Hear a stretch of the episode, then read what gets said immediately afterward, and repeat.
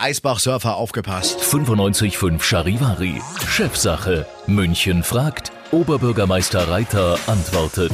Wie jeden Mittwoch, auch am letzten Mittwoch des Monats Juli bei uns im Studio, unser Oberbürgermeister Dieter Reiter. Es geht um die Eisbach-Surferwelle. Sie sind nicht zufällig jetzt, äh, hier zu uns ins Studio geschwommen heute Morgen, oder? Nein, ich fahre immer noch mit dem Auto oder gehe zu Fuß. Äh, Schwimmen ist nicht so meins. Äh, jedenfalls von der Kleidung her ist es ein bisschen schwierig für mich. Ja. Im Anzug schwimmt es so schlecht. Das glaube Kann man ich. Neoprenanzug besorgen. Ähm, wir haben eine Frage von Theresa und Jaro bekommen. Beide sind Eisbach-Wellensurfer.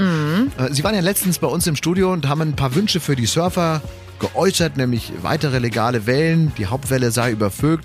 Zum Beispiel an der Wittelsbacher Brücke, da könnte ja eine vierte Welle entstehen. Oder an der Floßlände. Was sagen Sie dazu? Ja, also erstmal finde ich es ganz klasse, also ganz ehrlich. Ich glaube, ich bin noch nie da vorbeigekommen, egal wie das Wetter ist, dass da nicht an der Brücke die Leute zugeschaut haben und dass unten ein paar Surferinnen oder Surfer waren. Also meinen hohen Respekt und ich finde das ganz toll.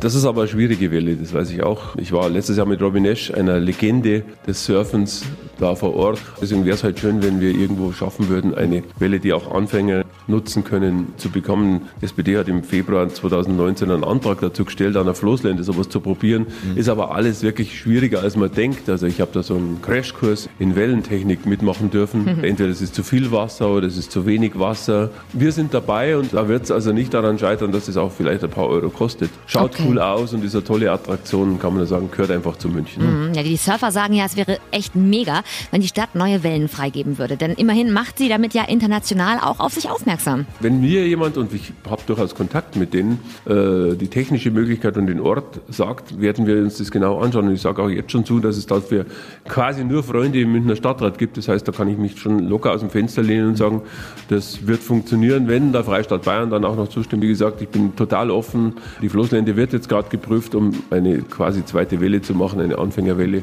Und Sie haben übrigens recht, es gibt keinen Werbetrailer über München, wo es nicht mindestens eine Sequenz über den Eisbach gibt. Ja. Und das finde ich ganz toll und deswegen werden wir das auch weiterhin unterstützen. Gehört zur Stadt dazu. Also danke an unsere Eisbach-Surfer für die direkten Fragen und danke an Sie, Oberbürgermeister Dieter Reiter, für die positiven Antworten. Ja, und in diesem Sinne, Theresa, Jaro, keep on surfing und ähm, cool bleiben. Und wie gesagt, wenn ihr eine tolle Idee habt, sagt's mir einfach. Chefsache. München fragt. Oberbürgermeister Reiter antwortet.